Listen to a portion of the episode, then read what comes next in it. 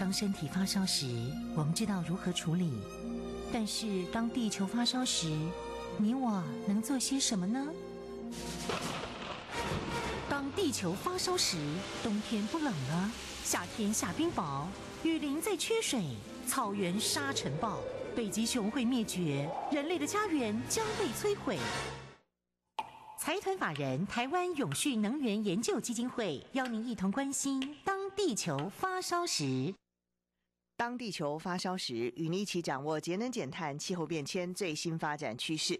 听众朋友您好，欢迎您再次收听《当地球发烧时》，我是主持人林尔翔。节目中朋友邀请到的是台湾永续能源研究基金会董事长简又新简董事长，董事长您好。主持人您好，各位听众大家好。今天我们要在节目当中谈到的主题是氢燃料。好。我想啊，最近这个整个世界上有几个比较跟汽油相关的能源转型的消息了哈。一个当然就是啊，现在全世界突然之间呢，首富了变成美国的这个 Tesla，马斯克他变成最有钱了。这个也很奇怪一件事，一个汽车啊做不到五十万辆汽车的人，他的这个公司的市值能够超过。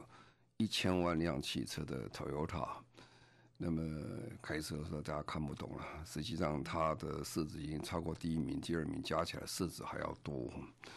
那这个很明显显示一件事情：其实人类在看事情，特别是证券市场在看事情，股票市场在看事情，他们在看明天啊。我们有时候叫不梦比哈，这个他的梦在哪里哈？那这个梦很清楚，就是说，呃。我们现在的石油车跟柴油车，其实讲已经是过时了哈。以前跟大家讲的时候，大家觉得怎么可能啊？因为实际上我们做了民意测验调查的时候，今年呃去年底的民意测验调查，问这些呃民众说，我们台湾的民众想说，你认为可不可能哦？二十一世纪底的时候，这个石油我们人类可以不用石油燃料。啊，不用汽油，不用柴油等等，呃，只有两成的人相信啊，八成人都不相信啊，在台湾啊，对不对？那这个实际上这个情势看得非常清楚，就是说不是这么回事啊。这个从各国的政府陆续陆续的宣示以来哦，我们看到这个汽车跟柴油车的这个生命其实已经非常有限的了。最明显的就是说。也就在去年最后的三个月了，这各国突然宣布，这些都是原来大家没有想到的。第一个就是所谓宣布碳中和了，就是说，呃，欧洲讲说碳中和，欧洲说二零五零年的时候，它要达到碳中和，换句话说，基本上它的碳排放要变净零的碳排放，变成零了啊。那当然，它不足的时候，它可以用 offset，它可以去买一些碳权等等啊。但是如果每个国家都要碳权的时候，你其实也买不到什么碳权。种树其实也很有限的，只有节能减碳和改变你的能源的类型来做。那中国也宣布二零六零年碳中和，那日本也宣布了，韩国也宣布了。突然之间，大家觉得。这是玩真的了，不是玩假的，而且来得非常的快。那也有人讲说：“哎呀，先花先赢哈，我先讲的啦，我先讲讲讲这个，反正到那时候二零五零年，我也不当总统，我也不当总理了嘛。实际上讲，国际的这个规范跟国际的这个行为，并不是这样做。呃，当你在巴黎协定里面，你去跟人家宣誓说，我这个国家要达到碳中和的时候。当然，同一个时间你就要准备这个立法，在国内法要立国内法，说我们那个时候要达到碳中和的同时呢，你要跟联合国提交说你碳中和的路径图啊。所谓路径图就是好，二零五年还早嘛，是吧？还有差不多三十年啊，三十年，三十年，他的联合国就给你切六段，每五年你报一次，每五年报一次，而且报什么呢？报你这五年怎么做？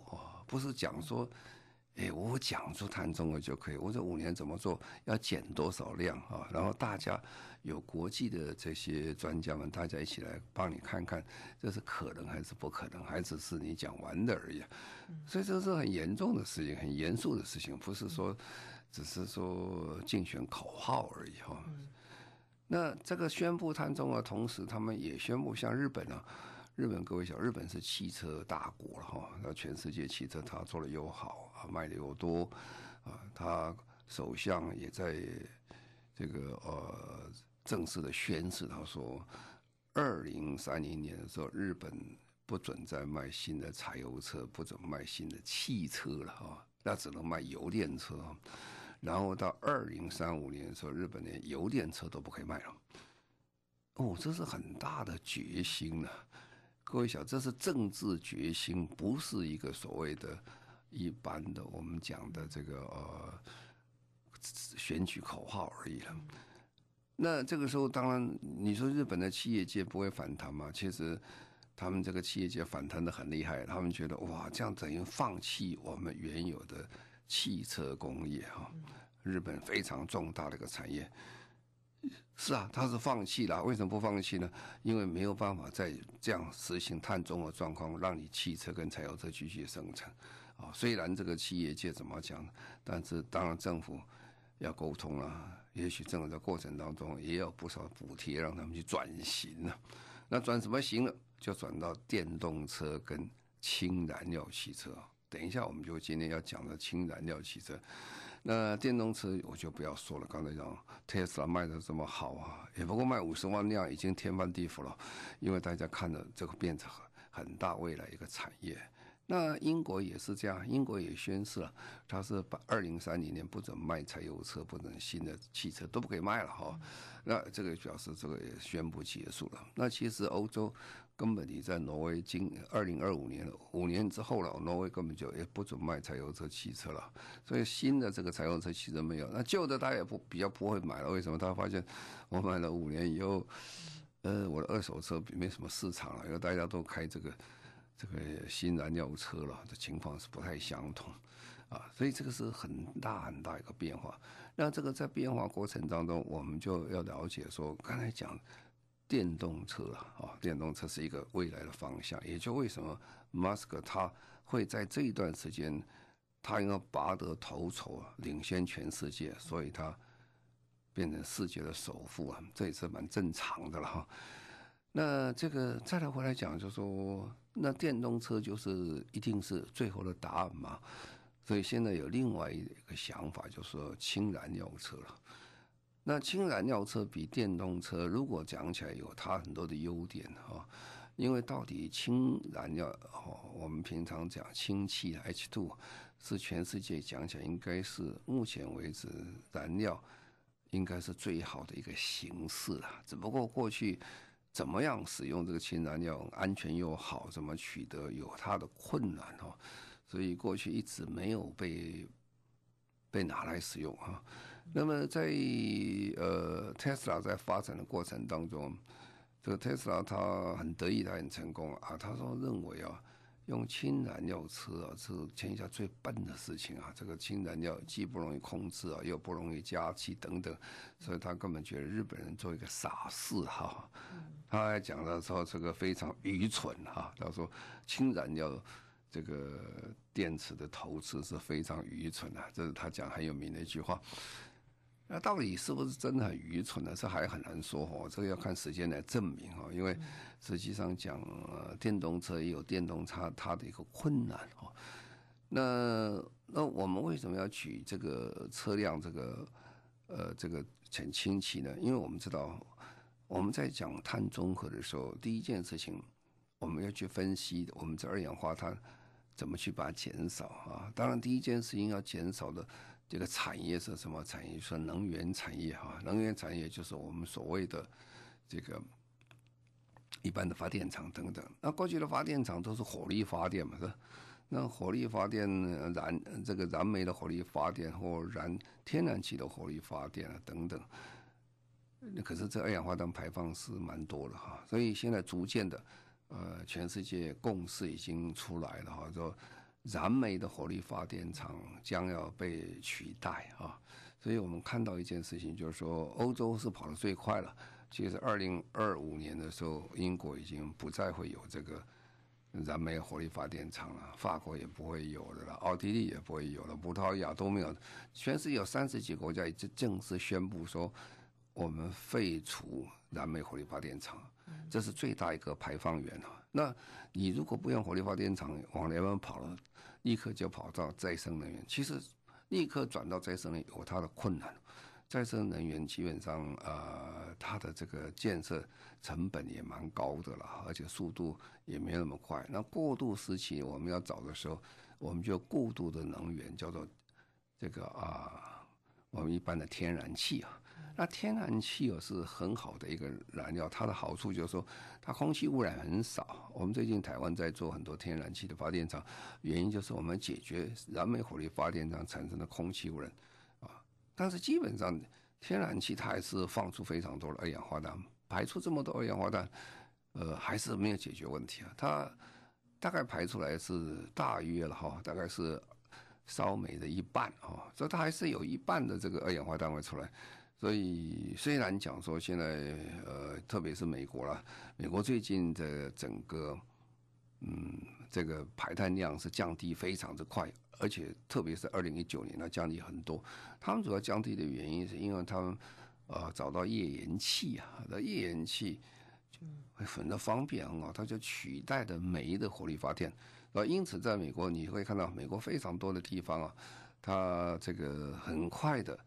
就就不用煤了，就改成这个页岩气。这也就是川普总统啊，他在做的时候，他一直想让这个呃所谓的铁锈州了，还有很多这个挖煤的州能够生活可以改善，但是基本上是大势已去了哈。如果你说这个尽量再去挖煤做什么，其实跟时代的这个这个洪流是走颠倒的路线，路线是很难做的哈。所以要改善也是很困难。所以这个。它的挖煤州、铁锈州其实生活并没有太大改变，因为煤到底不方便，天然气方便，你装根管子，你就气得通了又干净出来又很好，空气污染很干净，不代表它二氧化碳很少，所以这个我们就看到，这个这个整个这个呃第一件事情要做的就是能源产业的变化，那第二件事情要做的当然是工业了哦，工业当然我们要看到现在其实。呃，我们台湾也蛮紧张的哈，因为台湾的人均的平均的这二氧化碳这个排放量是大概是三公吨多了，在全世界是超高的哈，是世界平均的两倍半。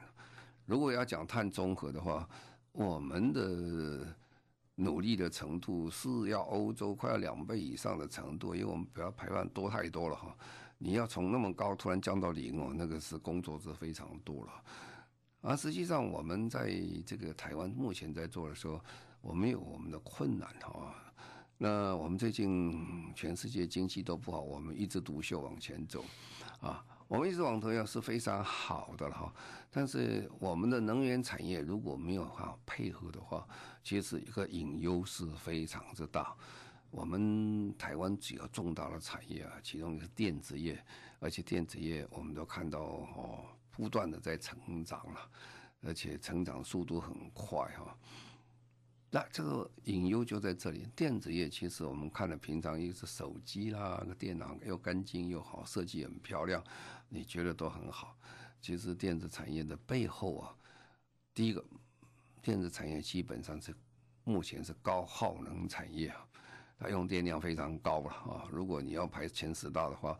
我们电子厂很多是在它前十大里面，这里耗电量是非常之大。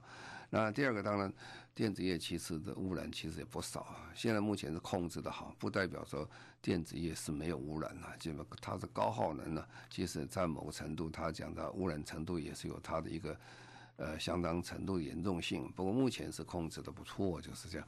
啊，那这这个是电子业在往前继续往前跑说，我们看了。如果以现在算从二零从二零二零年到二零三年的未来十年，你们看，我们大概看到一件事情：台湾的这个电子业还在成长，而且这个电的使用率还会再加高哈。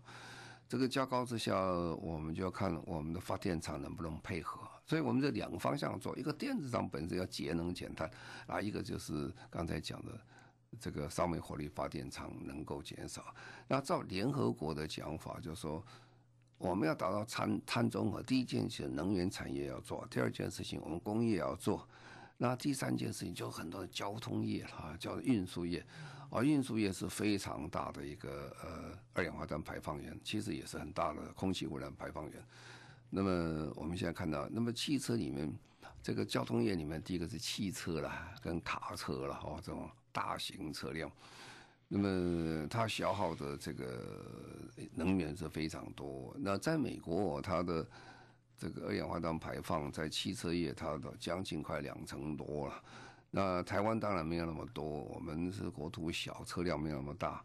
但也百分之十几啊，这么大一个一个百分比，你要把它降低的话，那就是要不就改成电动车了，要不然改成氢燃料车了，啊，要不然就改成纯的大众全部电车了。不过电车的先决条件呢，还是在火力发电厂的问题啊。就以台湾讲起来，我们非常不错，我们有很好的高速铁路，现在很多 MRT，呃，我们这种电车你用很干净不错，但是你溯及其原来。的发电厂的时候，如果是烧煤的话，其实并没有解决你原来二氧化碳问题啊。所以第三件事情做这，那在联合国讲第四件事情，它的从它的来源讲起来的话，你就要去看呃，在联合国里面，核能是算是一种，核能不是联合国非常推崇的一个这个呃这个燃料系统，但是它是一个可行的一个目前一个减碳的系统之一了。那再来就是说，我们如果把这些碳，呃，捕捉以后呢，我们把它放到这个地底下去埋下去啊，那么反正你这个石油从地下从地下挖出来的嘛，我现在在二氧化碳再埋回去就对了，啊，那可以这么讲了哈。但是这工作也不好做，而且大家都很怕，为什么？哎，突然二氧化碳要从地下突然不不小心地震又冒出来，要怎么办？我们在台湾呢，曾经想做几次的这个。呃，这所谓碳捕捉的这个地下的掩埋了，每次只要一听说在某地方一做到，哇，居民就会在抗议啊，因为大家心心理上还不是非常了解，不是很放心了，所以到现在为止，各种方式都都都有都是可解，但是都不是非常的完美了，啊，这种不是完美当中，其中有一项，其实我们谈就是氢气的问题啊，那氢燃料。的好处在哪里啊？氢燃料啊，氢燃料作用加上氧以后就变成水了啊，所以是非常干净的，非常干净。我们最近常常听到一件事情，大家讲说，哎，这个呃，我们在陆地上要减碳啊，交通上要减碳。那第一个大家想啊，怎么可能？我们这个飞机怎么可能把变成碳中和变成零呢？所以大家想飞机不可能啊，船也不可能。其实人类有史以来哦。船本身就是利用再生能源啊，什么意思？风能就是再生能源啊。早期我们船哪里有烧煤，什么都没有的，船一上去就是一个帆了，这个一帆就渡海洋过去了，从从中国到日本到什么地方去都是很方便。那那其实就是再生能源。不过现在那个船太大了，现在船大到这个几十万吨啊，你搞那么大个帆都做不起来。所以怎么办？你还是要用燃料了。所以燃料第一个大家想到的燃料叫做生质燃料。生质燃料就是说，我们在重炼地沟油啦，或什么其他这些油去去去把它提炼出来，就做生质燃料。不过生质燃料的量没有那么多，它很难做像这个汽油这样的量产大。好，那现在我们就说，如果不用生质燃料，用什么东西呢？啊，特别讲飞机了哈。飞机现在已经开始用生质燃料了。我们现在很多的飞机公司加百分之一或百分之二的生质燃料进去，但是那样的加法哦，其实讲起来，这个缓不济急了，没有办法解决问题，所以大家就开始想想想想，现在就是开始做氢燃料的飞机。嗯哼，好，我们现在稍微休息一下，稍后回来继续进行今天的《当地球发烧时》，谈到的是氢燃料。中广新闻网 News Radio。您现在所收听的节目《当地球发烧时》，我是主持人林尔祥。节目中朋友邀请到的是台湾永续能源就基金会董事长简又新简董事长。今天我们谈到的主题是氢燃料。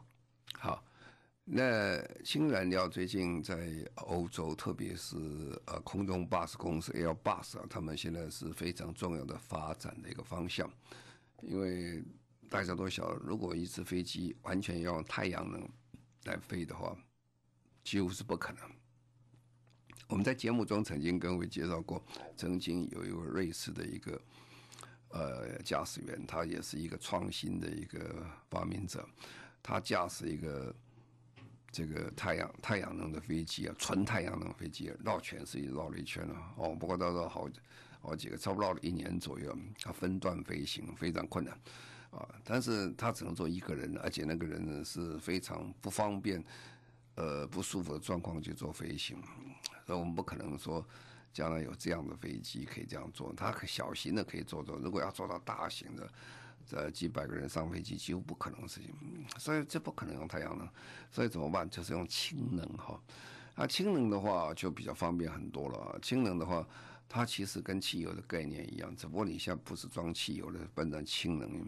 不过氢能源当然它的安全性呢考虑要比较高很多了，因为我们知道。氢会爆炸哈，不过假如说你说轻微爆炸，其实这个飞机燃油也是会爆炸的哈。你看看飞机出事情呢也会爆炸，只不过它安全的系数要更高，就是这样。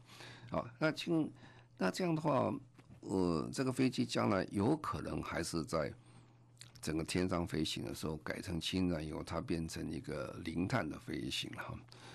包括零碳飞行，在我们制造飞机的过程当中，还是会使用碳啊，还怎么去解决问题？不过还可以再想。不过至少在能源这一部分解决。所以，如果我们看这个问题的想思考模式，为什么会想到这个氢来做这个燃料？哈，其实氢本身这个可以当燃料是很早就有的概念。不过，如果我们看人类哦。在这个能源使用这个进化的历史上来看，大概有几个概念。第一个概念就是我用的东西啊，它这能源密度高不高哈？我们人类最早用的这个燃料是什么？就是木材了，木材。那木材用了哦，应该是好几万年的是吧？一直到你煤挖出来以前，大概好好好好几万年，大家用木材。后来木材第一个，我们先看它能源的密度讲起来，它可以烧多一个木材可以烧多久呢？木材的这个它的这个能量，这个碳的这个能量的密度讲起来，如果要跟这个煤比起来，煤的这个能量是一般的木材的一百六十倍左右。哦，你明显知道它很方便，所以你知道看到。看到煤才有想到火车可以跑了哈。如果你用烧木材的话，你整条列车就烧木材，等到木材烧光了，到达目的地一个人也不能载，因为它很快就木材就烧光了。可是烧煤就不是了，烧煤它这个烧的比较长，它是一百六十倍它的能源密度。石油更好了，石油是煤的两倍的能源的密度了哈。啊，这个密度越来越高的话，那你大概就可以了解出。啊，为什么这个煤会取代木材？那个石油会取代这个这个呃煤哈？但是现在呢，这个氢气更高了哈。氢气其实天下最强的一个呃能源系能源的这个呃密集度最高的。其实我们看太阳，太阳本身就是氢气在那边烧了，你可以了解它烧很久，呃几几千几万年在烧，那么。一样的，但是我们能不能地球能够用氢气来做，就是很好。好，那这个氢气很好的话，也在想说，它污染很低了哈。那我们这个整个能源的发展出来，大家如果讲的就是一个脱碳的一个革命啊，早期你是用木材，木材烧了很多的污染出来，那你又不舒服。后来烧煤，烧煤你可以用很久，但是污染还是很多，污染很多。我记得大部分的年长人呢，小时候他在家里画漫画的时候，画工厂一定画会冒黑烟，你晓得会冒黑烟啊。那呃家里一样，我们读书叫炊烟袅袅，就是这样子。哇，这个乡村什么时候的吃饭的时间，烟囱都冒出黑烟出来，那时候理所当然的。但是今天如果连冒黑烟呢，这个环保局的人都会给你开罚单啊，你那开开工厂的冒黑烟出来，那就是你如果不冒黑烟，你要脱碳，你就不能够有碳。好，那现在我们刚才讲过，这个煤啊是这个木材一百六十倍的能源的量，但如果碳呢，如果开始说是它又含碳嘛，是你使用碳，如果如果烧木头啊烧柴。它的碳含量是一百的话，哈，一百个碳单位，烧煤大概只剩十个碳单位，就已经减到百分之九十了。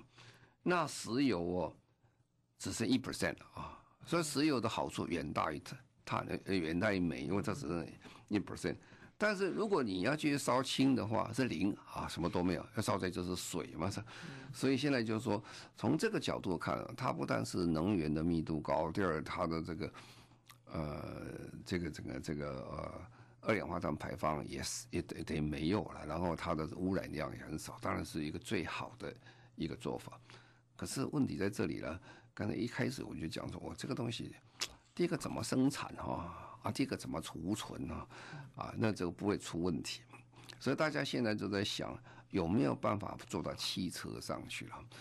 那这个是日本人在丰田汽车公司经过非常二十年的时间，他花了这个研究的成本，几乎这等于他公司的资资本啊这么大的成本，二十年累积下来也非常多投入啊，说他做出他的未来车做得非常的成功，啊，做得非常成功，但是但是不是很好卖哈，呃，第一个不好卖呢，当然价格比较高了，价格比较，呃，价格比较高是个问题啊，那第二个我就是说。你这个，他有他的好处。他说我这个加加这个气很快啊，我比比加加这个跟加油一样，我加气很快啊。然后我比这个呃充电要快很多啊。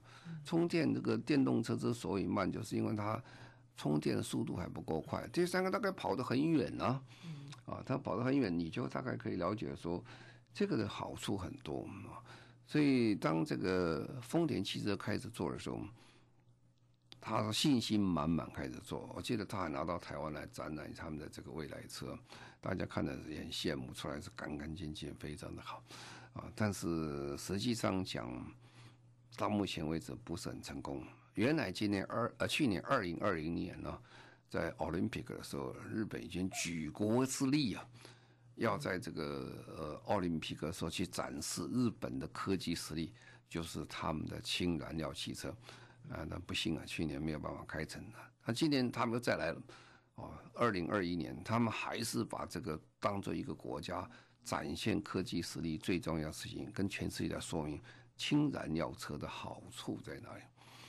那刚才讲电池了哈，就是氢燃料的电池。那么这个电池价格不断的在下降，而且它有非常大的好处在哪里？这个是在三一一日本大地震以后发生一个很大的问题。三一大地震以后，东京都很多地方断电了啊，断电。我们晓得，我们这个房子里面都有一个紧急发电的这个这一个设备了哈。你家里如果突然断电了。你要紧急的上面让你这个电梯能够下来，或者是说所有楼梯间都很亮啊，不你不害害怕死，说这个全都是黑黑乌漆嘛黑的哈那种状况。那这个时候我们普普通放的这个就是这样，时间比较短，因为都是紧急状况。但是你如果稍微时间一长啊，像东京三一大地震以后，东京一停停的比较长怎么办的时候，这时候氢燃料电池就非常有用了。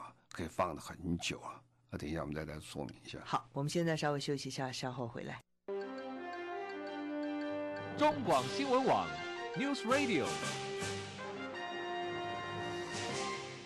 您现在所收听的节目，中广新闻网，当地球发烧时，我是主持人林尔祥。节目中朋友邀请到的是台湾永续能源基金会董事长简尤新简董事长。我们今天谈到的是氢燃料，还有氢燃料的电池。好，那么在东京，在三一大地震之后，东京都的这些困难呢，后来大家想，如果用氢燃料电池的话，可以解决比较长的问题啊。它是这氢燃料电池，它一旦充满燃料之后，它使使用时间比较长，而且它的电力比较大，所以大家在东京都现在很多的紧急备用系统是用氢燃料电池来做。好，那现在就用汽车来讲的话，平常哦，我们这个电动车它是如果要充二十分钟啊，是很快，快充二十分钟，大概续航三百公里到四百公里左右，像特斯拉越做越好。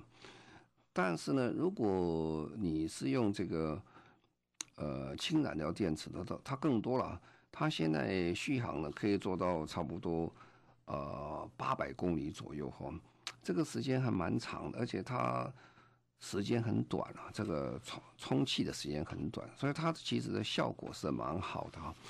那么，所以它竞争力是很强，可是到目前为止啊。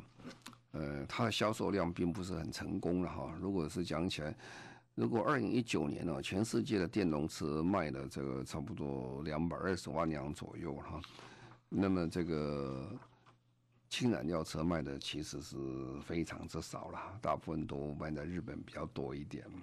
他们是以万为单位来计算，不是以百万为计算，是差得很远。那么氢燃料车现在发展状况。大概是二零一八年左右的时候，只卖四四千辆车的左右，已经成长很多了哈。但是历年加起来其实不多。现在在做的比较多的是丰田在做，Toyota 在做了，本田在做的，韩国的这个现代在做，所以是韩日两国在这边是投资非常多。小汽车是一样，不过 bus 就是不一样。bus 的好处在哪里？bus 它大，它跑得远呐、那跑得远的话，特别是比较像大陆国，像美国、欧洲，就比较方便。而且因为它是呃固定的路线啊，普通巴士不是像小汽车，大家可以随便乱跑乱窜了。这个公车它是有一定路线，所以在一定路线，我在做加油站、加气站就比较方便啊。所以这个部署最多国家目前是中国大陆哈，它在二零一八九四百辆左右哈。